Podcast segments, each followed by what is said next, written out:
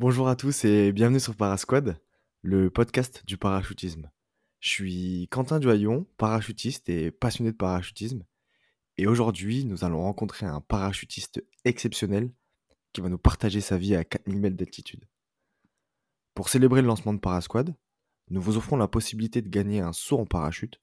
Pour participer et connaître toutes les instructions, rendez-vous sur nos réseaux sociaux Parasquad Media. Sur ce, je vous laisse avec notre invité alors, prenez votre altimètre, enfilez votre parachute, on décolle.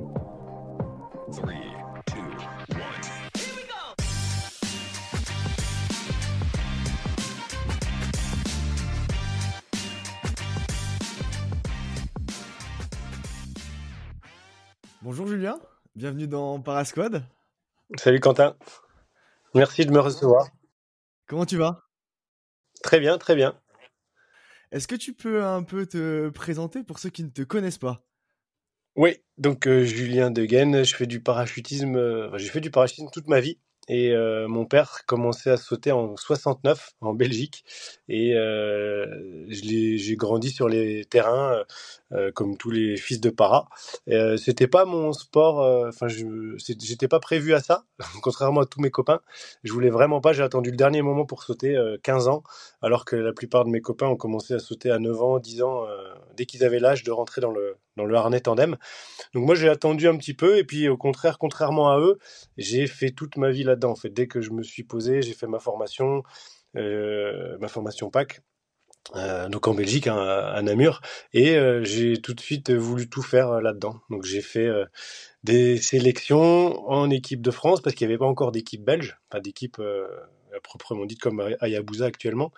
Et euh, donc j'ai fait mes sélections en 99 en France, à Maubeuge, où j'ai rencontré Jérôme David, c'était l'entraîneur euh, national à l'époque, et qui m'a tout de suite euh, mis le grappin dessus, il voulait pas me louper. J'avais 16 ans, 400 sauts, et je faisais déjà que du vol relatif. Euh, faut se dire 400 sauts à l'époque, quand on avait 16 ans, 99, enfin, voilà, c'était déjà beaucoup. Donc voilà, il m'a mis le grappin dessus, il m'a demandé de faire tout en France, d'avoir un titre de séjour, qui n'est pas si facile que ça à obtenir. Donc euh, par l'aide de, du centre de Maubeuge. Ils m'ont fait un emploi jeune à l'époque. Euh, je crois que j'ai commencé à bosser là-bas en 2001 jusque 2014-2015 et ils m'ont permis, euh, par des arrangements avec le gouvernement, la fédération, euh, de faire mes entraînements. Donc j'ai fait, euh, je suis resté jusque 2015 en équipe de France, une quinzaine d'années. Aujourd'hui, tu me dis que tu as plus de 22 000 sauts. Ouais. Ce qui représente à peu près 365 heures dans le ciel. Ouais. Euh, avant de rentrer beaucoup plus dans l'aventure que tu m'expliques, est-ce que tu te rappelles de ton premier saut? Ah bah tout le monde se souvient du premier saut. C'est d'ailleurs pour ça qu'on a envie de recommencer tout de suite. C'est que le premier c'est le meilleur et on espère que tous les autres soient aussi bons que le premier. Et c'est le cas. C'est ce qui est contrairement à plein d'autres choses très bonnes dans la vie, le, parachutisme, ça peut être de mieux en mieux en fait. Et euh, mon premier saut, euh, alors euh, ouais, il va être content que je le dise. Hein. C'était avec Paul Majot. C'était avec Paul Majot et j'avais 14 ans je pense. Et donc c'était c'est un Belge mais qui saute à, qui saute toujours à à Maubeuge. Et donc mon premier saut en tandem avec mon père, je crois qu'il était à côté. Ouais, il me suivait. Et après j'ai fait un deuxième tandem en chute assis avec des petites ailes. À l'époque, il sautait avec des ailes et avec d'autres gars autour de moi assis. Euh, je crois que je devais avoir ouais, 15 ans aussi. Puis dès que j'ai eu l'âge de de 15 ans, bah, j'ai fait ma formation euh, PAC. Une partie avec mon père, pas tous les sauts parce qu'il s'était blessé. Et, euh, et donc bah, depuis, dès que je me suis posé, euh, j'ai dit à mon père, bah, je veux faire euh, ma vie là-dedans. Il m'a dit, bah, ça va être compliqué. Dans, en Belgique, on vit pas du parachutisme. Et euh, donc j'ai fait des petits boulots à droite à gauche jusqu'à euh, jusqu'à ce que je puisse leur bosser, euh, et j'ai fait ça toute ma vie. j'ai fait des petits boulots avant. Je travaillais dans des, usines- de gaufres. J'ai travaillé dans des bars. Voilà, je suis content d'être passé par des petits boulots compliqués pour après avoir la valeur des choses et, avoir un vrai boulot. Enfin, j'ai eu des vrais boulots dans le parachutisme et j'en suis fier de tous les sacrifices que j'ai eu pour être en équipe de France. Tu parlais que tu as fait tout plein de petits boulots. Je, je pense qu'on va revenir aussi sur ton côté beaucoup plus entrepreneur avec la création de Wimby, beaucoup de, sociétés que tu as mis en place. Est-ce que quand tu commences un peu le début de parachutisme, est-ce que tu es tout de suite bon? Comment ça se passe? Tu me parles de 400 sauts, euh, aujourd'hui on met un peu le grappin dessus. Est-ce que tu peux nous parler un peu de tous ces débuts dans le parachutisme? Tu tombes tout de suite amoureux Comment ça se passe? Bah, Alors j'étais pas forcément amoureux du, du, du, saut en lui-même, mais plutôt de l'ambiance qu'il y a autour. Euh. en fait, on était en Belgique où il y, a il y avait une vraie ambiance de club qui a de moins en moins actuellement dans tous les centres, hein, quel que soit le pays. Mais là-bas, il y avait vraiment une ambiance de club où même le 15 janvier, quand il fait pas beau, bah, il y a 50 personnes qui viennent boire un coup. Et, euh, et moi, j'étais amoureux de cette ambiance en fait de, paraclub. Et euh, c'est, j'ai plus commencé à sauter bah, pour les sensations, mais surtout pour être avec les, mes copains hein, qui étaient plus âgés que moi, qui avaient la vingtaine d'années et qui sautaient. Et j'étais plus pour être dans cette ambiance-là. Voir mon père aussi, c'était une des seules façons où je pouvais le voir parce qu'il était très pris par le parachutisme. Et, euh, et c'est ce que je remarque aussi maintenant quand je forme des élèves PAC c'est pas que les sensations de chute qui vont les faire rester en fait. C'est tout ce qui est autour. Si un club s'occupe bien d'eux, s'il y a l'effet de groupe, euh, les, les, amis, les faire, les, les, faire voyager, leur faire euh, peut-être de la compétition ou pas. Ou enfin voilà, c'est plus ça qui fait rester les gens dans le milieu que le, les pures sensations de chute libre. Donc c'est vrai, c'est vraiment aujourd'hui ce qui t'a attiré toi dans le parachutisme, c'est vraiment cette sensation d'appartenir à un groupe. Est-ce que ton père, il y est peut-être pour quelque chose aussi? Bah, oui, je ne me serais pas orienté là-dessus si mon père sautait pas, ça c'est sûr. Et, euh, et d'ailleurs, c'est pour, enfin, j'ai, tout le monde était surpris quand je m'y suis mis à 15 ans, alors que tous mes potes ils l'ont fait à, à 9 ans. Ouais, J'étais pas prédestiné à ça. Après, pour revenir sur le fait d'être bon ou pas bon, bah, on a tous. euh, alors, ouais, forcément, quand on commence jeune, on a des, des, facilités. Et moi, euh, bah, j'ai fait tous mes sauts. Alors, je pliais des parachutes hein, pour payer mes sauts. Mon, mon père m'en offrait beaucoup. Mais je mmh. j'ai fait euh, toute la, allez, la, plus grande partie de mes sauts, je les ai fait en, vol relatif. J'ai pas fait trop d'autres disciplines avant des années. Donc, je me suis concentré là-dessus. Et forcément, euh, à 16 ans, 400 sauts et faire que ça, bah oui, j'étais pas mauvais en, en parachutisme et puis en vol relatif.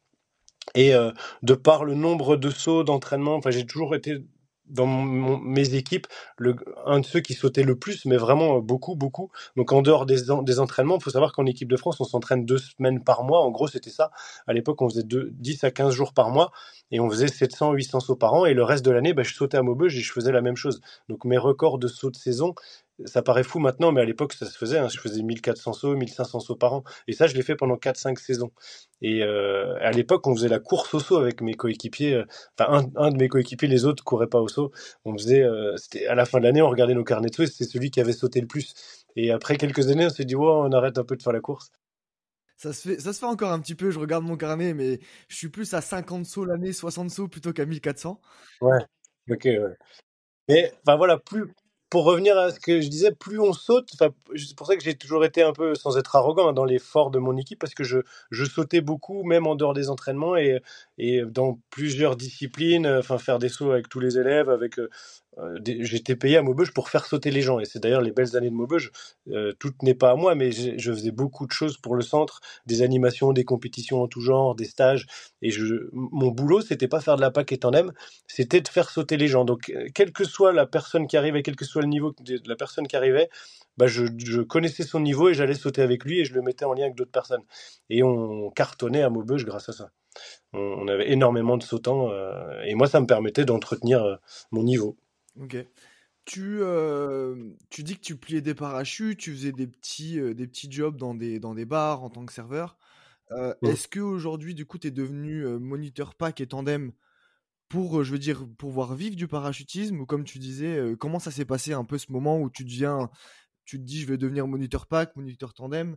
J'ai une histoire, comme ton papa m'a raconté, où vous allez sauter au Sénégal à deux, où je crois que tu étais encore assez jeune. Donc voilà, est-ce que tu peux m'expliquer un peu tout ça? En fait, à partir de 18 ans, j'étais inscrit en école de commerce en Belgique. Mon père m'avait dit fais ce que tu veux. Et puis en fait, il fallait que je commence à payer mes, mes entraînements en équipe de France. On était en équipe espoir. Et je crois que j'avais 17-18 ans. Et en fait, la fédération nous supportait beaucoup. Il donnait beaucoup de moyens. Mais il fallait payer les déplacements, les pliages. Et ça faisait quand même un petit, petit bout de pognon à la fin du mois. Et donc mes parents, ils voulaient pas, enfin c'est pas qu'ils voulaient pas, mais ils pouvaient pas m'aider financièrement. Contrairement à d'autres de mes coéquipiers qui ont pu continuer leurs études et en même temps euh, sauter en équipe de France. Moi, j'ai dû faire un choix et que je regrette pas aujourd'hui. J'ai fait des sacrifices, donc je me suis désinscrit de cette école. J'y suis pas allé. Euh, et mon père m'a dit bah, fais ce que tu veux, on te soutiendra, suis, suis tes, tes rêves.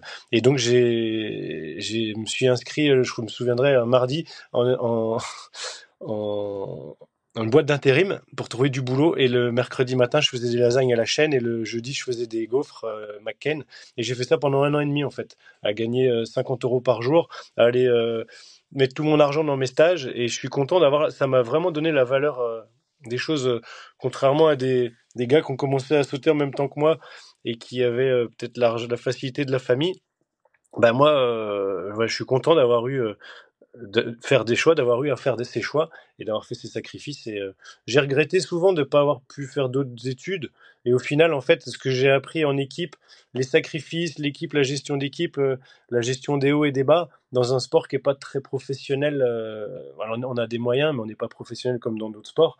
Bah forcément, tu apprends énormément et ça m'a énormément appris sur le, la façon de gérer la soufflerie actuellement Wimby, où on gère 18 personnes. Hein. Au plus haut, on était à 18 personnes. Là, on est 12, 15. Enfin voilà, c'est la gestion d'équipe. Je l'ai apprise euh, avec ces années en équipe. Et donc, euh, pour revenir un peu à tout ce que j'ai fait, bah, j'ai fait ça. Après, j'ai travaillé dans des bars. Et puis tout de suite, bah, Maubeuge m'a fait un petit contrat, euh, un contrat aidé par le gouvernement. Et après, j'ai passé. Donc ça, j'ai fait ça pendant deux ou trois ans. Après, j'ai passé la PAC et le tandem en 2005. Euh, même si j'étais déjà moniteur euh, AFF en Belgique à 18 ans, en France, c'est un petit peu plus compliqué. Donc là, j'ai attendu 2005 et, euh, et j'ai fait ça euh, en étant salarié à Maubeuge pendant une quinzaine d'années. Mais j'ai jamais fait des grosses saisons de pack et tandem de monitorat. J'étais plus là pour faire de l'animation et faire sauter les gens, en fait. Et après, j'ai ouvert la soufflerie avec deux de mes coéquipiers et, euh, à, l'initiateur de ça, c'était Aurélien Cabezon, c'était un de mes élèves PAC, c'était euh, un de mes meilleurs amis à l'époque. Et je l'ai emmené en soufflerie en 2010 à Prague. Et en revenant, il m'a dit bah, Je veux faire une soufflerie avec toi. Et j'ai dit ouais, tu sais que ça coûte beaucoup d'argent. Il m'a dit bah, C'est pas un problème, l'argent ça se trouve, il faut juste des bonnes, des bonnes personnes au bon moment. Euh, et on, on va, l'argent, on va le trouver. C'est ce qu'on a fait en fait. Moi, j'avais pas beaucoup d'argent. Hein. J'ai fait j'ai fait du sport toute ma vie et c'est pas en para et encore moins en faisant des compètes qu'on devient riche. Et euh, je me suis, euh, enfin, on s'est tous débrouillés pour trouver un petit peu d'argent et au final, on a une des meilleures souffleries au monde et on a, on a, on a rencontré des personnes euh, extra. Et donc, avec deux de mes coéquipiers avec qui on a des titres en commun, Bruno et Thomas. D'ailleurs, pour ceux qui nous écoutent, je vous conseille à tous d'aller l'essayer. La soufflerie, elle est vraiment grande, les moniteurs sont très sympas. L'ambiance y est vraiment incroyable. Elle se trouve à l'Équin, à côté de Lille, hein, d'ailleurs, pour ceux qui ne le savent pas. En 99, tu m'expliquais que tu fais ta sélection en équipe de France de vol relatif. Comment ça se passe cette sélection? Tu m'expliquais qu'on t'a mis le grappin dessus. Est-ce que tu te fais remarquer pendant certains sauts? Est-ce que tu sautes avec des personnes qui te trouvent hyper bon? Comment tout ça se passe? Bah, j'ai une petite histoire là-dessus justement parce que moi je savais pas qu'il y avait des sélections, des détections et tout ça. Et en fait, c'était l'été 99, j'étais parti euh, plier pendant un mois les luxembourgeois. En fait, je m'étais fait mon petit trip à 17 ans euh, de partir avec le vidéoman euh, Vincent Van Latem, qui est gérant, gérant maintenant de la soufflerie de Sion, d'Ampuria, Barcelone. Il a été patron de de, de Sonic, les combinaisons Sonic il y a quelques années en pourrière. Enfin, c'est quelqu'un qui est assez connu dans le milieu et c'est lui en fait qui m'a poussé. Donc pendant un mois, on était en, stage à Gap, je pliais des luxembourgeois et donc ils s'entraînaient énormément. Et il y avait l'équipe de France de vol relatif à 8 qui s'entraînait. Et là, il y avait Julien Los Santos euh, qui était jeune, il avait 18 ans ou 19 ans, 20 ans, je sais plus. Et euh, il était en équipe de France déjà. Et euh, j'ai dit bah moi je veux faire comme lui. Et, euh, on m'a dit euh, moi pour moi c'était pas possible comme j'étais belge et tout ça. Et le Vincent Van Latem il m'a dit bah vas-y on va appeler euh, Jérôme David à, à Maubeuge et je le connais et il va te prendre en sélection. Et donc j'ai changé tous mes plans pour le mois. J'ai pris le train je suis allé là-bas. Et donc là j'étais un petit peu un extraterrestre parce qu'un Belge qui arrive 16 ans 400 sauts il y avait un petit peu de la jalousie aussi et après, bah, quand ils ont vu que j'étais bon et sympa, euh, j'étais un peu réservé. Euh, bah voilà, c'est très bien passé. Et je me souviendrai du premier saut où l'entraîneur, euh, l'entraîneur à l'époque, Jérôme David, il, il m'a, il sautait avec nous. Il avait, il avait des titres de champion du monde aussi. Et dès qu'on a séparé, en fait, il m'a fait un pouce, je me souviendrai tout le temps, il m'a fait deux pouces et, avec un grand sourire en disant bah c'est bon. Et donc tout de suite, on a parlé ensemble. Il m'a, dit bah on va pas te louper. Voilà, des jeunes, il y en a pas beaucoup des jeunes 16 ans qui sont motivés pour ça et sacrifier leur vie pour ça. Donc c'est quand, je dis il a mis le grappin dessus, il a été très fort là-dessus. Et d'ailleurs avec d'autres aussi parce qu'on était on était un groupe d'une dizaine, douzaine de personnes avec peut-être la moitié des enfants de para, des fils de para, et euh, ce que l'entraîneur actuel aimerait reproduire et c'est pas facile et on était euh, que avec des un, groupe de jeunes qu'il a pris de, de 99 2000 jusqu'à 2010 euh, où tout le monde a gagné toutes ces équipes là ont gagné. Et la première fois en 2006 donc il a été vraiment très fort à, avoir une bonne perspective là-dessus sur l'avenir quand tu te sépares qui te fait ces deux pouces mmh. tu sais que tu sais que c'est bon bah en fait, c'est je vais quand même euh sélection en fait, c'est se faire connaître. Et après, par la suite, il y a eu d'autres stages où, où on continue à progresser ensemble. Et puis après, euh, et après, il nous met dans une équipe, une équipe espoir où on a des entraînements, des coachs et tout ça. Et, euh, mais c'est vraiment là la première fois où, où je sais que ouais, c'est bon, c'est bon et il y aura peut-être un avenir. Tu ressens quoi à ce moment-là?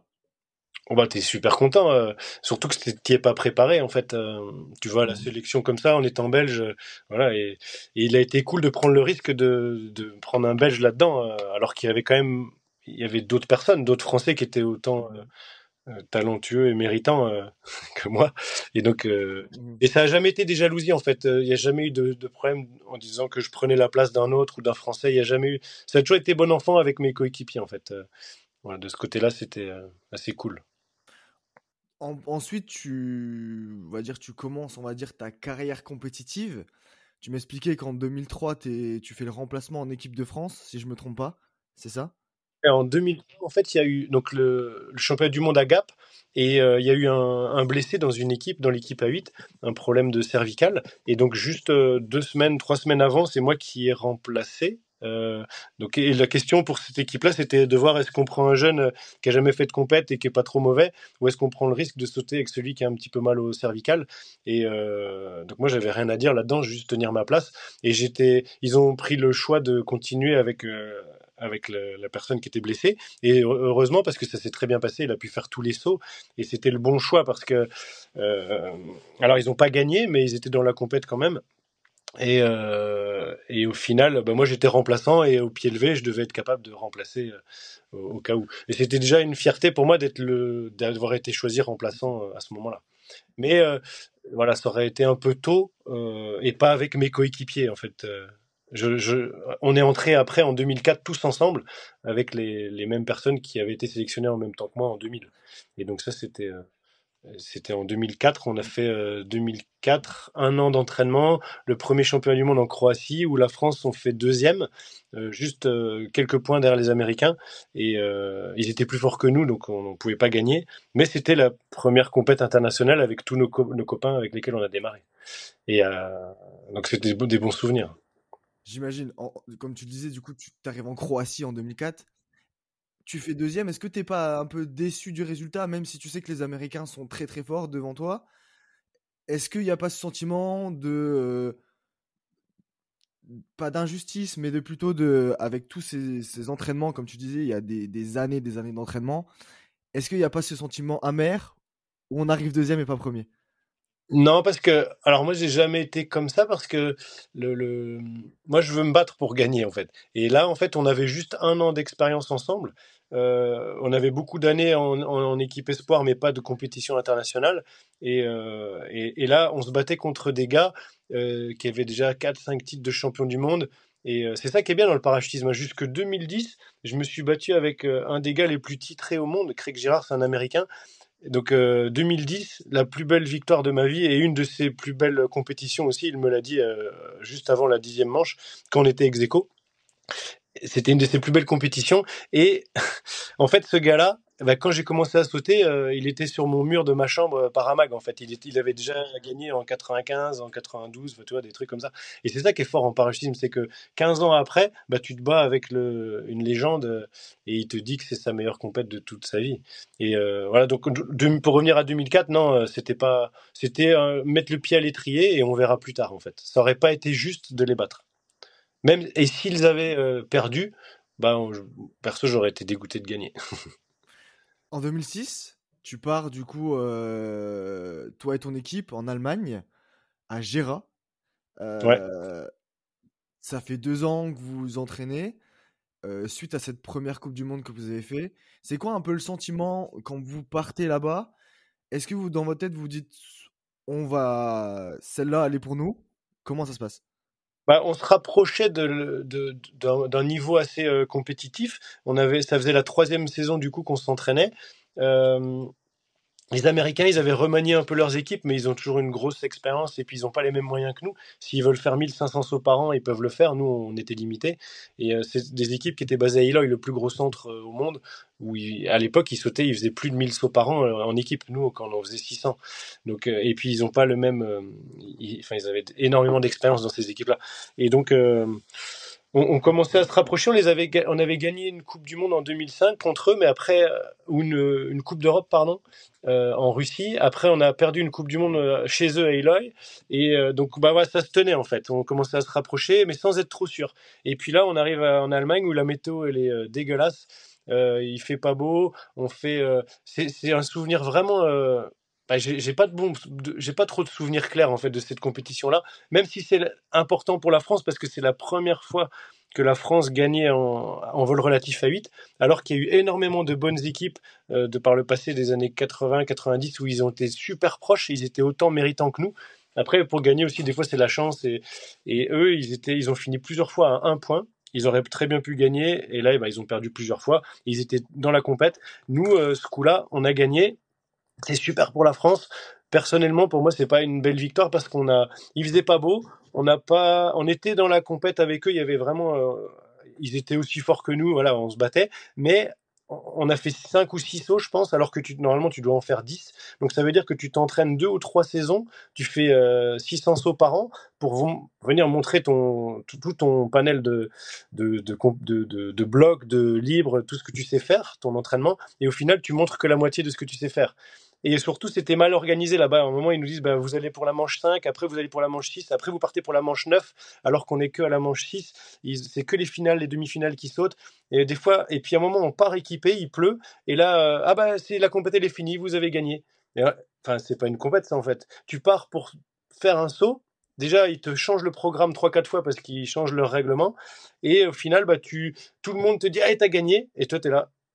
Ah, bah, c'est pas une victoire en fait. Mmh. C'est pas comme ça qu'on voyait le truc. Et je me souviens, tous mes coéquipiers, euh, enfin, il y en avait, tout le monde sauf un et moi, euh, chialaient parce qu'ils étaient contents d'avoir gagné. Et nous, on s'est regardé, on s'est dit, bah, c'est nul. Donc c'est un peu triste de le prendre comme ça, hein, mais voilà, c'est pas une victoire pour moi. C'est très bien pour la France, et on s'est battu, on l'a mérité. Et c'est. Voilà, quand je vois comment d'autres se sont battus et qu'ils étaient à un point et que nous, on a gagné comme ça, voilà. Et c'est ouais. un peu la même chose qui s'est produit euh, en 2008. En 2008, on était c'était une équipe un peu recomposée, mais on, on avait redémarré du 4 en même temps, donc on faisait une double appartenance à 4 à 8. Et là, en 2008, alors c'était à Maubeuge chez nous, et là, les Américains, ils n'étaient pas très forts, euh, ils pas très forts à 8. Très forts à 4 contre nous, on y reviendra, mais pas, pas très fort à 8. Et du coup, on, part pour la, la compète. Il y a eu euh, tornade, ouragan, détente, euh, tout envolé. Enfin, pareil, pas bonne météo. Je crois qu'on a fait que 5 ou 6 sauts aussi et euh, on a gagné avec 10 ou 15 points d'avance, je sais plus. Donc pas de bagarre. Et c'est bien parce que tu es chez toi, tu as gagné, mais t'as pas de bagarre en fait. Pour moi, une bagarre, c'est coude à coude jusqu'au dernier saut, comme on a eu en 2010, je t'expliquerai après. En, en, du coup, ouais, tu l'as bien expliqué, mais c'est vrai que j'ai eu quelques petites pour euh, pour ceux qui nous écoutent. Je suis aussi parachutiste à Maubeuge. J'ai eu des échos de la du championnat du monde 2008. M'expliquer par exemple, il y avait des avions, il y avait des trois avions qui étaient attachés, je pense, c'est ça, euh, avant la compétition tellement il y avait du vent. C'était un peu une euh, championnat du monde compliqué. Ouais, il y a eu une tornade de, de dingue. Hein. Donc juste, euh, nous les tentes envolées, mais il y a eu pire que ça. À Aumont, pas loin. Alors ça s'invente pas. Les Aumontois. Donc euh, à Aumont, il y a eu une tornade de l'avion. On voyait le passage de la tornade en 2008 avec les toits envolés et tout ça. Donc la commune d'Aumont, euh, les Aumontois ont perdu leur toit en 2008. Et euh, ah, bref, c'est un petit détail, mais ouais, on a la météo était pas facile et encore une fois, on n'est pas allé au bout des 10 sauts. Donc c'est euh, 2006 on fait 6 sauts, 2008 on en fait 7 ou 8. Donc c'est triste en fait, euh, c'est compliqué, c'est compliqué. Est-ce que c'est plus triste pour toi en 2006 ou en 2008, sachant qu'en 2008, c'est chez toi, même si tu es champion du monde, t'arrives pas à avoir cet aspect compétition? C'était déjà une plus belle victoire parce qu'on était chez nous et qu'on a fait une meilleure performance encore. Et puis surtout, en fait, on, était en double appartenance. On faisait du 4 et du 8. Il faut savoir que gagner la même équipe qui gagne à 4 et à 8, ça s'est jamais fait. Ils ont déjà essayé, les Américains, les Français, et ça, jamais. Euh, on, on est l'équipe qui a été le plus proche. On a, on a gagné à 8 et on a perdu de 1 point à 4 en, 2000, euh, en 2008 contre les Américains. Mais là, pareil, à, 4, les Américains, ils étaient beaucoup plus forts que nous. Ils avaient beaucoup plus d'expérience que nous. Et euh, en fait, ils ont fait un mauvais saut à la dernière manche. Et quand on s'est posé, on nous a dit Ah, vous avez fait gagner les deux, ils ont, vous êtes qu'à un point. En fait, on avait remonté, mais parce qu'ils avaient trébuché. Et euh, voilà, heureusement, je suis content qu'ils soient restés champions du monde à 4. Nous, on n'aurait pas mérité, en fait. Ok. Comment, comment tu le fais est-ce que tu es comme en 2006, plutôt euh, euh, bon, ouais, c'est bien, ou euh on n'est pas trop mauvais à fêter, on n'était pas trop mauvais. une, grosse, une grosse fête, et puis on était avec, avec bah, la famille, les amis, il y avait toute la France qui était venue nous voir. Il hein. faut savoir qu'il y avait, il y avait, je crois qu'il y avait neuf Pilatus venus de partout, dans neuf Pilatus venus, venus de partout en France. Donc c'était, bah, tous les paraclubs venaient nous voir, c'était le, le, truc à voir en, 2008, championnat du monde. En 2010, tu dis que c'est une de tes plus belles victoires. Est-ce que tu peux nous expliquer un peu comment, comment se passe cette compétition? Peut-être, euh, est-ce que euh, comment se passent tes entraînements? Euh, nous donner un peu plus de, de détails? Après 2008, on décide de plus, ou la fédération décide de plus nous faire faire la double appartenance parce que c'est trop dur, et donc ils font une nouvelle équipe à 4 euh, donc ils nous gardent nous pardon en équipe à 4 et ils font une nouvelle équipe à 8 avec d'autres personnes. Et juste un de mes coéquipiers euh, euh, Mathieu Bernier, lui, il va faire les deux parce qu'il avait le temps, il avait envie. Et donc lui, il a fait les deux, le 4 et le 8. Et avec le but de gagner les deux. Ce qu'il a réussi, et c'est le seul au monde qui a réussi à faire ça en fait. Une équipe a jamais réussi, lui il a réussi à gagner à 4 et à 8. Donc il a gagné les deux épées, et je pense que personne le refera de, de sitôt, c'est trop dur. Et donc là, nous on se concentre sur le 4, et il faut savoir qu'on a démarré le, le 4, cette équipe-là, avec euh, les mêmes personnes que sélectionnées en 2000, euh, en 2000 en fait. Jérémy Rolette, c'est un fils de para. Maintenant, il est coach, il a été coach de la fédération, il est coach du Qatar maintenant, et les deux frères Mathieu et Guillaume Bernier. C'est des fils de para aussi. Donc on, est, on avait notre petite histoire de fils de para. On a démarré tous à 15 ans. Voilà, c'était une histoire à nous en fait. Et on a fait notre équipe à 4. Et pendant 4 ans, on a, mis 4 euh, à 5 ans avant de gagner, de battre les, Américains, en fait. Pendant 4 ans, donc Craig Girard, le mec le plus titré au monde en, vol relatif, il nous a mis la fessée. Pendant, euh, je crois, 30 compétitions d'affilée, ils étaient invaincus. Et c'est en 2010, à la fin, où on a commencé à les battre à une compétition en soufflerie, euh, en Angleterre, où on les a battus. Et là, on a commencé à se dire, ah, enfin, c'est possible. Mais en fait, c'était très, c'était même devenu une blague avec eux. En fait, quelle que soit la compète où on se voyait, on disait, bah, il y a eux et puis il y aura nous c'est très compliqué hein, d'être tout le temps deuxième. Alors que tu t'entraînes, tu es fort. Et donc en 2010, avant d'aller au championnat du monde en Russie, je, je me souviendrai toujours, j'étais allé manger avec un, mon, un de mes meilleurs copains à l'époque, Aurélien Cabezon, avec qui j'ai ouvert la soufflerie par la suite. Et c'était mon élève PAC. Et il m'a dit Comment tu vois la compète? Comment tu vois la, la victoire? Et j'ai dit bah, Il m'a dit Tu as déjà deux titres. Et donc, je expliquais mes sentiments sur les deux dernières victoires qui étaient un peu amères ça peut être un peu arrogant hein, de dire ça, mais voilà, j'espère que tu as compris comment je vois les choses. Oui, oui, oui bien sûr. Bats pas, pour moi, la victoire, elle est pas belle. Je préfère être deuxième et vraiment me battre que d'être premier et de pas avoir une bagarre, en fait. Surtout qu'on fait tellement de sacrifices pour ça. Pour moi, c'est trop important d'avoir une bagarre à la fin, à la fin de tes quatre ans d'entraînement. Et donc, et là, je lui explique, je lui dis, bah moi, je voudrais euh, un record du monde, faire des sauts de, de fou qu'on n'a jamais réussi à faire en entraînement, avoir un saut, euh, être ex à la neuvième manche, et sauter au coucher de soleil et combattre tout le monde.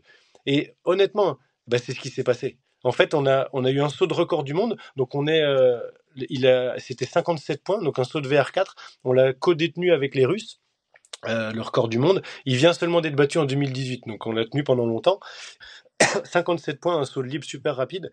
Et, et après toute la compète, bah, on est au-dessus, en dessous, au-dessus, en dessous, on est ex -aequo. Et à la neuvième manche, bah, c'est comme si on redémarrait tout, on est ex -aequo avec les meilleurs scores qui ont jamais été faits en vol relatif à 4. Et ça, il se passe quoi dans ta tête? On est le soir, donc ça veut dire, en fait, peut-être qu'on va pas sauter. Et donc là, toute la compète, la plupart de nos, le VR8, ils avaient gagné, le VR8 français, le VRV, le, enfin, les filles, elles avaient gagné, il restait que nous. Et là, il y a un Américain, Joey Jones, qui est après devenu mon coach euh, quand j'étais en équipe de soufflerie. Il a mis la pression, il a dit les gars, il faut que le VR4 il saute. Donc il a mis la pression avec l'organisation pour que la finale, elle se fasse ce jour-là et qu'on finisse euh, la compétition en vol relatif à 4. Donc tout le monde avait fini, il restait que nous. Et on était ex -aequo. Et je me souviens, on se pose du 9 saut et je parle avec l'américain, euh, Craig Girard, et il me dit, quoi qu'il arrive, que tu gagnes, que, tu gagnes, que je gagne, c'est la plus belle compète que j'ai jamais fait. J'ai jamais été aussi serré avec quelqu'un, en fait. On était à des scores de fou. Et là, nous, on pensait qu'on n'allait pas sauter. Au final, l'organisation a dit allez, on envoie les avions de finale et on est parti pour le saut. Mais vraiment, c'était un saut de sunset, comme un, un paraclub le soir. On se pose, il fait presque noir. Et, là, on a fait le saut. Même maintenant, je ne sais pas si une équipe au top peut arriver à faire le même score. C'est vraiment le saut, il est connu de tout le monde. C'est le saut de finale de 2010 des Français avec un bloc super rapide. Euh, on, on, était les premiers à avoir des techniques comme ça qui s'arrêtent jamais. Et euh, on a mis trois points aux Américains qui avaient déjà fait un super saut en fait. Et, euh, donc tu te poses, tu sais que tu as fait un bon saut, mais tu sais pas ce qu'on fait. Et on avait l'habitude quand on se pose de donner les images, euh, que notre coach il compte les images en fait. Et puis par dessus l'épaule de l'autre vidéoman, bah il compte vite fait. Euh, il dit et là à chaque fois on, il disait bah eux ils ont fait 20, vous avez fait 18. Et donc là il, il vient nous voir le coach, donc Jérôme David, et là il dit bah vous avez fait 27 et eux ils ont fait 23 ou 24. Et on se dit, voilà, c'est pas possible. Euh, on se dit, ok, bon, on est assez content de nous. Et là, on voit d'abord le saut, le, le jugement, il faut se dire que c'est le soir. Tu es dans une petite tente où euh, il commence à faire noir. Toutes les équipes de France, elles ont gagné. Donc, il n'y a que toi. Tu viens de te poser, il fait noir, et là, tu, on voit d'abord le saut des Américains, ils ont un super saut, aucun bug, et ils font 23 ou 24. Mais on a 3 points de plus, mais ils font 23 ou 24. Et nous, on ne connaît pas encore notre score. Et là, je regarde Jérôme, le coach, et je dis, bah, t'es sûr de ça? Il me dit, non, là, c'est pas possible que vous ayez fait autant. Et donc, au final, eux, ils ont validé leur score. Et après, il y a le note qui passe. On a un petit bug en sortie. Et puis après, le saut, il déroule, il déroule, il déroule. Et à chaque fois qu'on tourne le bloc 22, c'est un cater qui tourne. Les gens, ils sont là. Oh, oh. Et en fait, tout le monde a halluciné de la vitesse de nos blocs. Parce que, en fait, as des, en vol relatif, tu as des sauts très rapides et tu as des sauts de bloc. Et là, dans ce vol-là, tu avais deux blocs. Et pour mettre trois points sur un vol avec deux blocs, les blocs, c'est long, en fait.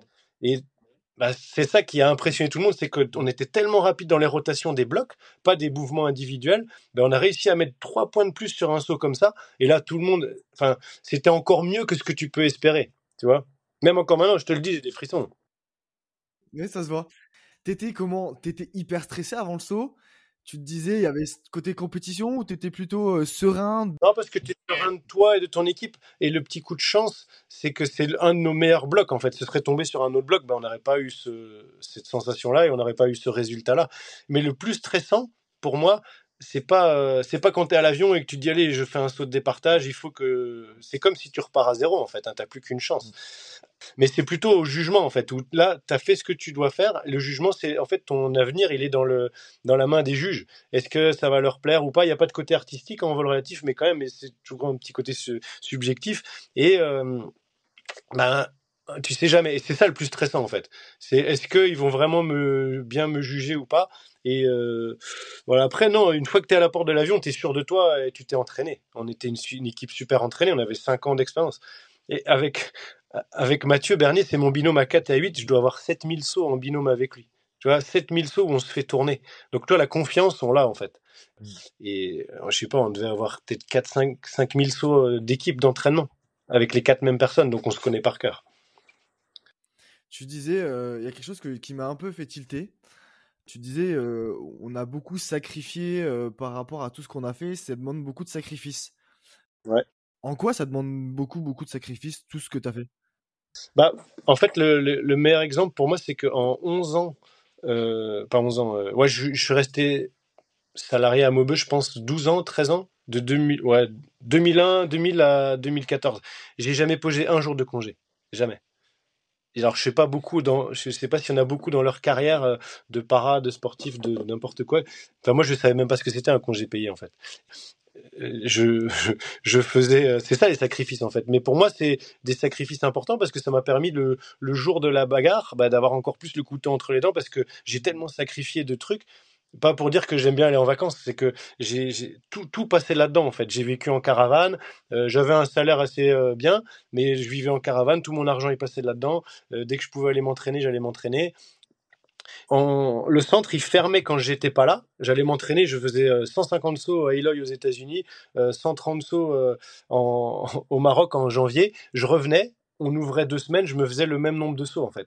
Donc le centre, il vivait par, mes absences et mes, et mes jours de présence. Donc c'est voilà les sacrifices, c'est ça, c'est que j'ai fait des années et des années et des années de sauts. C'était un choix et j'en j'en suis content. Mais voilà, ça c'est un des sacrifices par exemple. L'autre sacrifice c'est de, bah tu vois pas beaucoup ta famille. Euh, enfin voilà, la famille, le pognon, parce que en para on ne devient pas riche. Euh, ça apporte énormément mon expérience en gestion humaine, les effets de groupe et tout ça. Mais voilà, si tu veux, une, si t'es carriériste, faut pas être en équipe de France. De toute façon, aujourd'hui, euh, Julien Degen, c'est quelqu'un qui est très connu à Maubeuge et pas que, je pense d'ailleurs. Concernant ce côté bosseur, j'ai l'impression qu'aujourd'hui, ça n'a pas vraiment changé. Je pense que c'est même pire. ok. Parce que tu crées Wimby, comme tu disais, tu crées Wimby avec ton meilleur ami, c'est ça? Ouais, avec Aurélien, on a créé Wimby et puis Bruno et Thomas nous ont rejoints euh, très rapidement, en fait, euh, avant l'ouverture. Hein. On, a mis, euh, on a mis six ans. on a eu l'idée en 2010 et on a ouvert en 2016. Donc c'était très long à ouvrir. Et puis, ben, toute l'équipe qui nous a rejoint, on a eu dans nos moniteurs euh, des, coéquipiers, des gens qui étaient dans d'autres disciplines. On a eu euh, énormément de personnes qui sont passées et euh, pour moi c'est comme une famille en fait. C'est des Enfin, on s'est embrouillé avec aucun de nos collaborateurs, même si c'est un peu froid de dire ça. Il y a personne qui est passé là et qui peut dire ah, Wimby c'est des cons. Et ça, j'en suis fier. C'est voilà, je... mes associés ont vu comment moi je gérais l'humain, le, le, les, salariés, et euh, ils ont tous vu que c'était comme ça qu'il fallait faire. Et moi, j'ai appris ça de, par mes, mes années d'expérience en équipe. Et je, enfin voilà, c'est, on a eu des petites crises à la soufflerie. Euh, avec le Covid et tout ça, on n'était pas tous d'accord. On s'est toujours tous soutenus et au final, euh, bah, je suis assez fier que tout le monde soit content d'avoir bossé chez nous pour nous et c'est une équipe en fait, l'ambiance et l'atmosphère de Wimby, en fait, c'est un para-club. Et c'est ce que les paras euh, aiment bien, les paras qui viennent voler chez nous. Ils ont leur canapé, euh, tout dans le respect, mais ils peuvent aller se servir un, verre d'eau derrière le bar. Il n'y a aucune soufflerie où tu peux faire ça, en fait. Ils peuvent, euh, enfin voilà, ils sont dans leur canapé, ils ont leur petite terrasse, on peut faire des barbecues, on peut faire des trucs, on a l'ambiance para, alors que c'est une société, on, est, on doit être la seule soufflerie, hein, je pense, à organiser autant de compétitions à l'année. Quand on a une compétition comme les Wimbinamic où ça devient énorme, on a 200, 250 compétiteurs, on a des demandes de nos, de nos paras pour être bénévoles pour nous. Tu vois, même plus que dans un paraclub, une association. On est une société, donc une société, on n'est pas un club, et il y a des gens qui se battent pour euh, bosser pour nous bénévolement. Et ça, moi, j'en suis super fier. Il y a, y a Philippe Loisel, c'est un des gars qui bosse avec moi, c'était un de mes élèves PAC. Bah, tous les Wimbinamiques, il est là, il est au bar. Il va faire 12 heures dans la journée. Mon père, il vient donner un coup de main. Euh, y a, enfin, je peux pas citer tout le monde, mais moi, je suis fier de ça. De voilà, c'est une équipe, c'est une équipe et une famille, euh, Wimby. Et c'est vraiment ce que, pour être très franc, juste avoir volé en soufflerie, c'est vraiment ce que j'ai ressenti. Tu crées Wimby en 2016, si je me trompe pas. Ça ouvre en 2016, ouais. Tu loues en 2016. Comment vient l'idée? Parce que tu arrêtes la compétition, tu dis j'ai envie de faire autre chose. Est-ce que ça vient l'idée vient de toi? Comment ça se passe? Moi, j'ai jamais eu cette idée-là parce que pour moi, c'était hors de prix. Euh, c'est des, un pognon de malade d'ouvrir une soufflerie. Et c'est Aurélien, mon, meilleur pote à l'époque, qui m'a dit bah viens, on fait ça ensemble. Et après, on a trouvé des, investisseurs, on a trouvé euh, le bon endroit, on, a réussi à se faire euh, épauler, encadrer. par les bonnes personnes, mais moi j'aurais jamais eu cette idée-là, donc là je, lui en serais toujours reconnaissant. C'est grâce à lui que j'ai eu ma reconversion euh, vers autre chose. Et euh, c'est bien parce que moi, le, les paraclubs, euh, enfin, j'aurais pas fait ça toute ma vie, je pense, ou j'aurais pas eu le choix. Mais je suis content là de pouvoir faire les deux, en fait, de faire, de faire ma saison d'hiver en soufflerie, la saison, je me partage l'été entre les sauts et la, et la soufflerie, et j'ai mon petit équilibre où je fais un peu les deux. Et, et voilà, mais j'aurais jamais eu cette idée-là, en fait, de le faire. Mais là, j'en suis fier. Et comme tu me disais, tu es aussi devenu compétiteur. Ouais. Coach d'équipe en, soufflerie. Qu'est-ce, qui, qu'est-ce que tu fais maintenant du coup en soufflerie? Bah, j'ai jamais trop euh, couru après la soufflerie euh, quand on s'entraînait. On était la seule nation à pas s'entraîner en soufflerie. On n'aimait pas ça. On est des vieux paras, nous, des fils de paras. On a commencé à 15 ans euh, en 95, 98. Et pour nous, la soufflerie, en fait, c'était des les jeunes qui démarraient, qui étaient à fond soufflerie. C'est moins cher, ça prend moins de temps pour s'entraîner, tout ça. Mais nous, on n'a jamais été là-dedans. Et j'ai jamais trop coaché non plus en soufflerie. Et, là, maintenant, bah, je me suis vraiment spécialisé. Et je suis un des coachs assez reconnus en, vol relatif. pour les équipes étrangères. J'ai eu des équipes nationales italiennes, anglaises. J'ai des équipes de, des, champions du monde que j'ai pu coacher. Il y a des, filles que j'ai coachées qui sont devenues championnes du monde. Et euh, voilà, on n'est pas beaucoup à, se- partager euh, les équipes. En, Europe, en tout cas, on est quelques-uns, je dirais cinq, six coachs, et euh, je suis fier d'être parmi ces coachs-là et que quel que soit le niveau des équipes, bah, les gens me contactent et, pour les amener à un niveau international. Ça, c'est cool. Et après, j'ai fait aussi, à partir de 2016, je- j'étais plus trop en équipe de France, mais on a fait une équipe de soufflerie euh, Wimby. Et on est devenu équipe de France. Donc, on a battu l'équipe de France. On est une sélection. On est, on est devenu équipe de France et on a, euh, on a essayé de battre les Belges qui étaient invaincus, encore pire que les Américains dont je te parlais au début. Eux, ils avaient peut-être 50 compétitions d'affilée invaincus. Ils arrivaient, ben, on savait qu'ils allaient gagner. Quelle que soit euh, soufflerie, ciel, ils gagnaient tout le temps. Et euh, un rouleau compresseur. Et euh, ils ont mis longtemps à gagner, mais une fois qu'ils ont gagné, ils voulaient plus perdre. Mhm. Et donc on a fait euh, ces, ces équipes-là et on a mis quelques années à les battre. Et la- une des, ma deuxième plus belle victoire, c'est en, à Bahreïn en soufflerie où on les a battus en fait. On les a battus. ils, venaient, ils revenaient de leur championnat du monde de- d'Australie où ils avaient gagné et nous on a réussi à les battre. alors ils étaient fatigués, ils étaient pas frais, machin. Enfin bref, on a quand même réussi à battre les meilleurs du monde. Ok. Et aujourd'hui, du coup, tu fais quoi? Est-ce que tu es encore dans la compétition ou ça s'est totalement arrêté? Non, je, ça me manque pas du tout de faire des compétitions d'avion. C'est trop de sacrifices. Aller euh, me dire d'aller sauter. euh, les équipes de France, elles vont sauter à Pamiers. hein. C'est un super centre pour s'entraîner. euh, tout est top. Mais me dire d'aller là-bas, aller m'entraîner. J'ai fait tellement d'années là-bas. Aller ou même aux États-Unis ou même au Maroc et te dire deux semaines pour faire peut-être 100 sauts, peut-être que tu vas en faire 20 parce qu'il fait pas beau. Je l'ai fait tellement. Et euh, voilà, c'est du pas sûr en fait. Sauter, c'est pas sûr. Et euh, la soufflerie, après, c'est le côté un peu pervers de la soufflerie, c'est que c'est à la minute. Tu sais que tu, sauf si la soufflerie est en panne, mais euh, à midi, tu démarres, à 16h, tu as fini. Tu pas fini à 16h30 en fait. Et euh, les sauts, les sauts, c'est pas ça du tout. Imagine déjà comment les gens galèrent pour faire leurs 100 sauts à l'année. Imagine une équipe qui doit en caler 700 ou 800. Donc euh, voilà, moi, ça me manque pas du tout. Plus, sans parler des compétitions, euh, ça fait un peu aigri tout ça, mais les compétitions d'avion où euh, tu vas au bout du monde et en fait, il n'y a pas assez d'avions, il fait pas beau, tu fais 6 sauts. voilà. La dernière compétition que j'ai fait, en, une des dernières, j'ai fait en 2015, je crois que c'était en Allemagne ou en Hollande, je sais plus. Bah, les Américains, c'était une Coupe du Monde pour eux, ils ont traversé la planète, ils ont fait 4 sauts. 4 sauts ou 3 sauts, météo pourri. Et tu perds un an d'entraînement, euh, alors que tu le fais à Dubaï, tu le fais à Eloy aux États-Unis, il fait beau. Voilà, moi, c'est un peu ce que je reproche aux organisateurs de dire euh, c'est bien de le faire un peu partout dans le monde, mais quand tu as tes compétiteurs qui traversent la planète et que la météo n'est pas sûre, bah, c'est compliqué. Donc voilà, c'est pour ça que ça ne me manque pas du tout. Après, les compètes de soufflerie, ouais, ça j'adore. T'en, as plusieurs, tu peux être au top.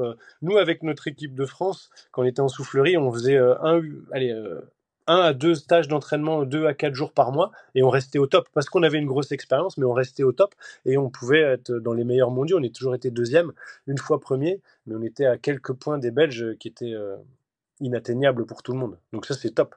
Alors que dans le ciel, on n'aurait jamais pu être, avec aussi peu d'entraînement, être aussi compétitif.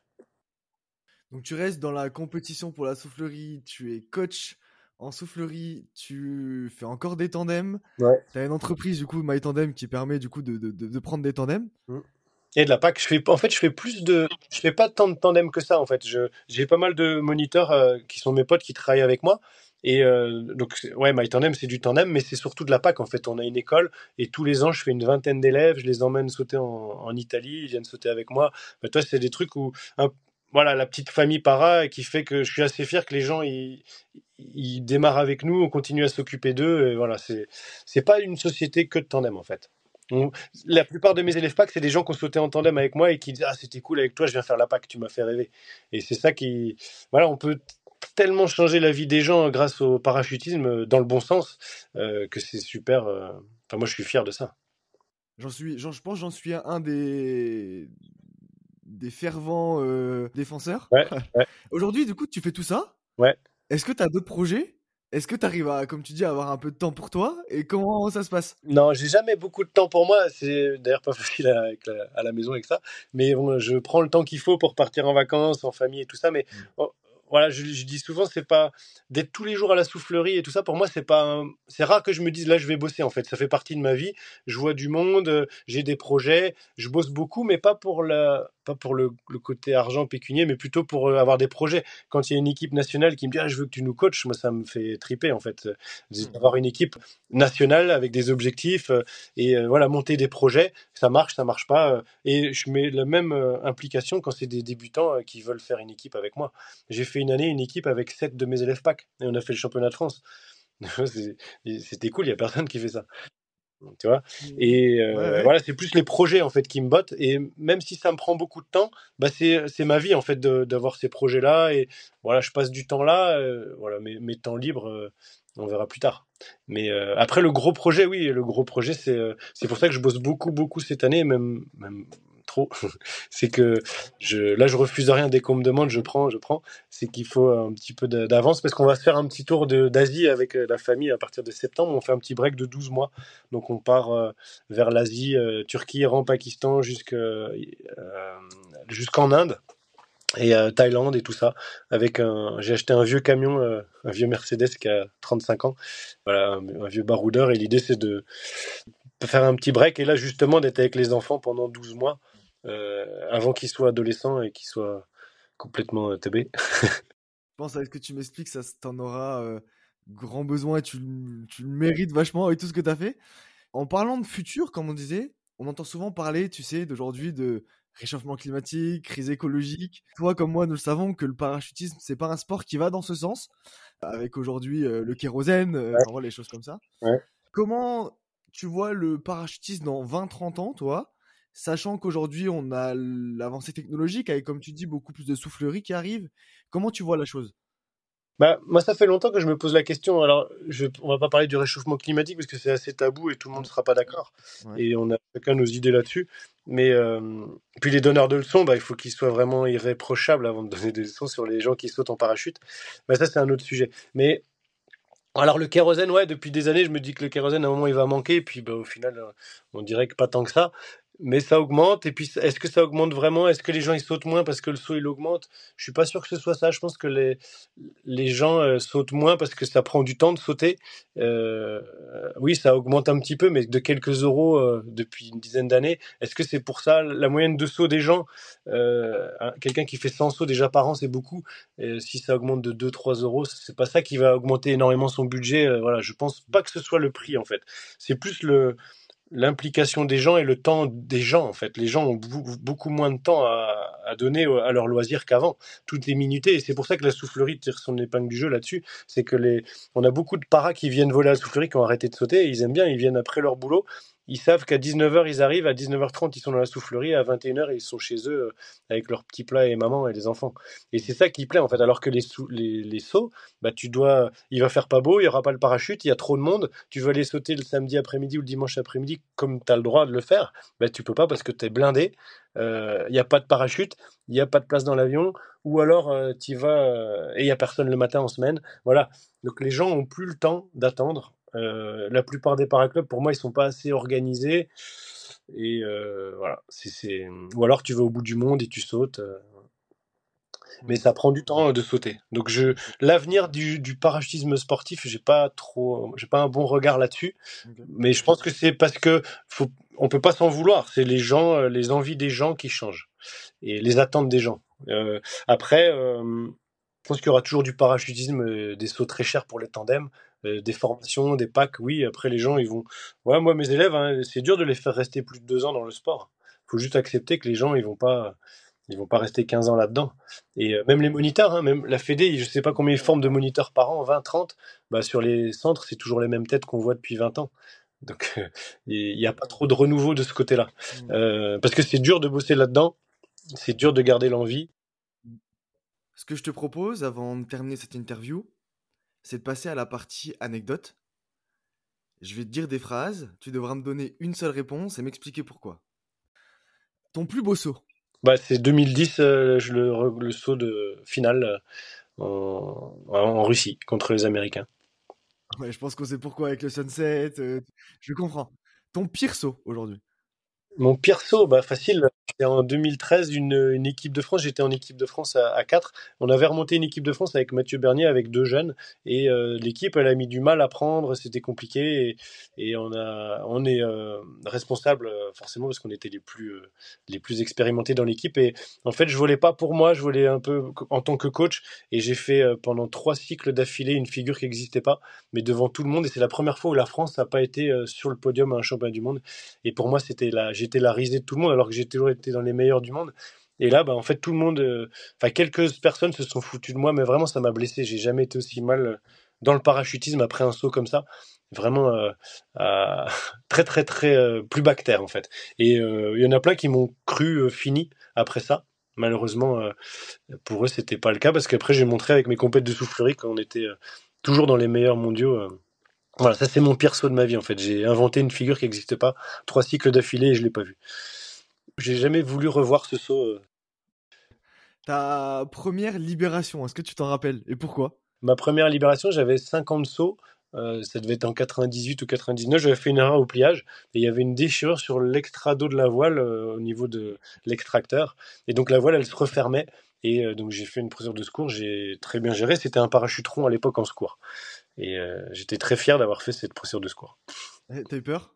J'imagine que oui. Non, non, non, non. Non, en fait, quand t'es dans le dans l'action, t'as pas peur. hein. Ton plus beau saut, tandem, si t'en as un. Bah, je vais dire avec ma femme au-dessus de Fano, en Italie. C'était le premier saut de ta femme? Non, elle en avait déjà fait avec moi à Maubeuge. En fait, elle en a fait quelques-uns. Et, euh, et en fait, Fano, c'est ma DZ euh, préférée. euh, C'est là où j'emmène mes élèves. J'en ai fait des dizaines, des centaines des DZ. Et celle-là, elle est vraiment. D'ailleurs, il faudrait que tu viennes. C'est vraiment l'ambiance club. euh, Tout est euh, farniente. Tout est. On se pose à côté de la plage. Enfin, voilà, c'est.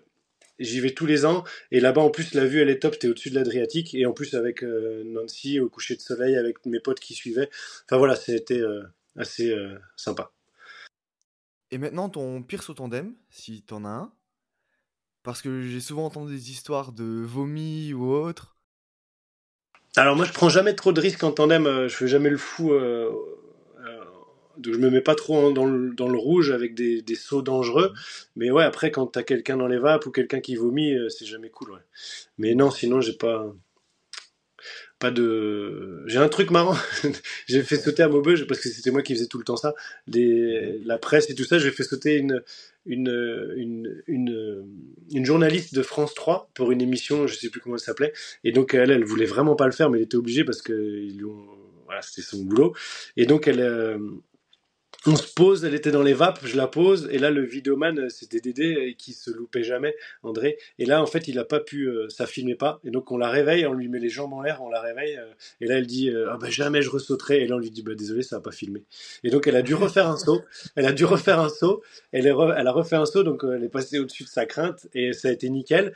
Et euh, bah là, ça a réussi à filmer. Et quand on a ouvert la soufflerie, c'est elle qui est venue nous interviewer. Et elle m'a dit Ah ben, je me souviens de toi, tu m'as mis les jambes en l'air. Donc, bref, c'était une, ça, c'était une histoire marrante en tandem, en fait. La pauvre, euh, elle aurait jamais refait un saut de sa vie, mais là, on était obligé.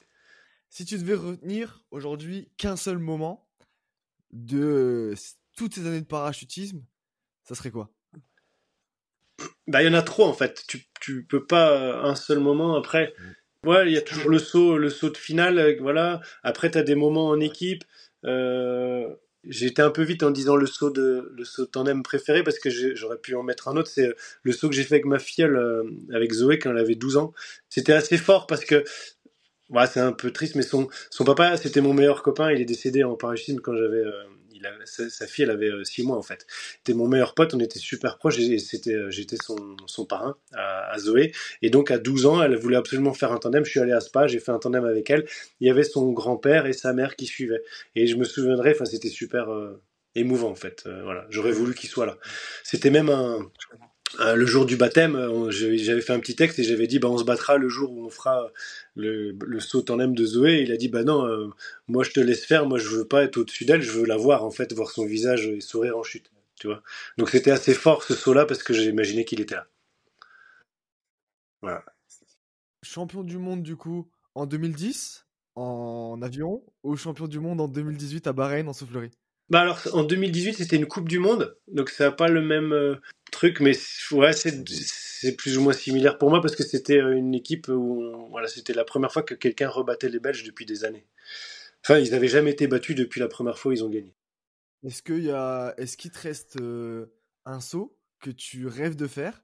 J'imagine que tu es parti sauter dans plein d'endroits magnifiques autour de la planète. Est-ce qu'il y a un saut que tu rêves de faire encore? Non, ça m'est un peu passé en fait. Les, sauts, il y en a plein qui me demandent si ça va me manquer de sauter, euh, de pas sauter pendant 12 mois. pas du tout en fait. Je me vois pas prendre mon parachute et aller sauter au bout du monde euh, seul. Euh, si j'étais avec des potes ou des trucs comme ça, ou alors je ferais un tandem à Nancy, à ma femme. Mais Ouais, je vais pas, ça va pas me manquer. Et euh, après, oui, j'ai tous mes potes là qui sont aux Maldives. je sais pas si t'as vu tourner les vidéos, les sauts. C'est un truc, ouais. En plus, je devais y aller l'année dernière avec Nancy. On était, enfin, on était parti. On a dû revenir pour une raison familiale. Enfin voilà, ça c'est un truc, oui, euh, c'est un truc sympa à faire. Euh. Mais sinon, il n'y a pas un saut en lui-même qui me donne envie particulièrement. Ok. Ok. Pour, pour un peu finir avec, avec cette interview, est-ce que toi, tu aurais un petit conseil à donner à des personnes comme moi qui ont une centaine de sauts ou qui ont même 200, 300, 400, 500 sauts?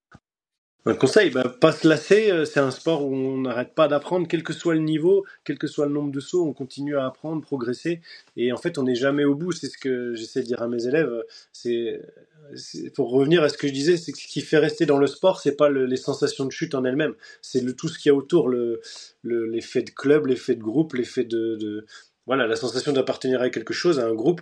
Et vraiment, les paras, ils, peuvent être très très proches. Hein. Je sais plus qui j'avais vu euh, écrire ça, mais c'est assez vrai.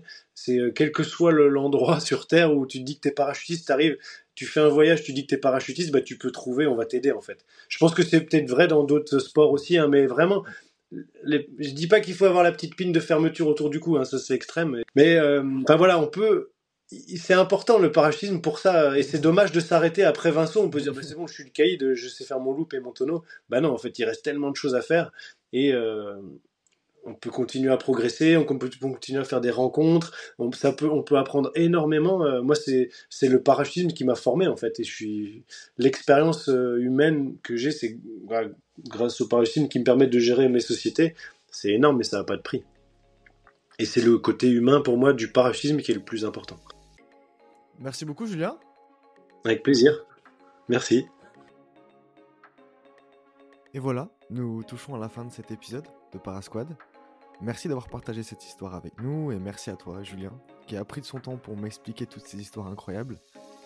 J'espère que ça vous a donné envie de regarder le ciel autrement. N'oubliez pas de vous abonner à notre podcast et à nous suivre sur nos réseaux sociaux Parasquad Media pour ne rater aucun de nos prochains épisodes. C'était Quentin Duhaillon pour Parasquad. A bientôt et bon saut.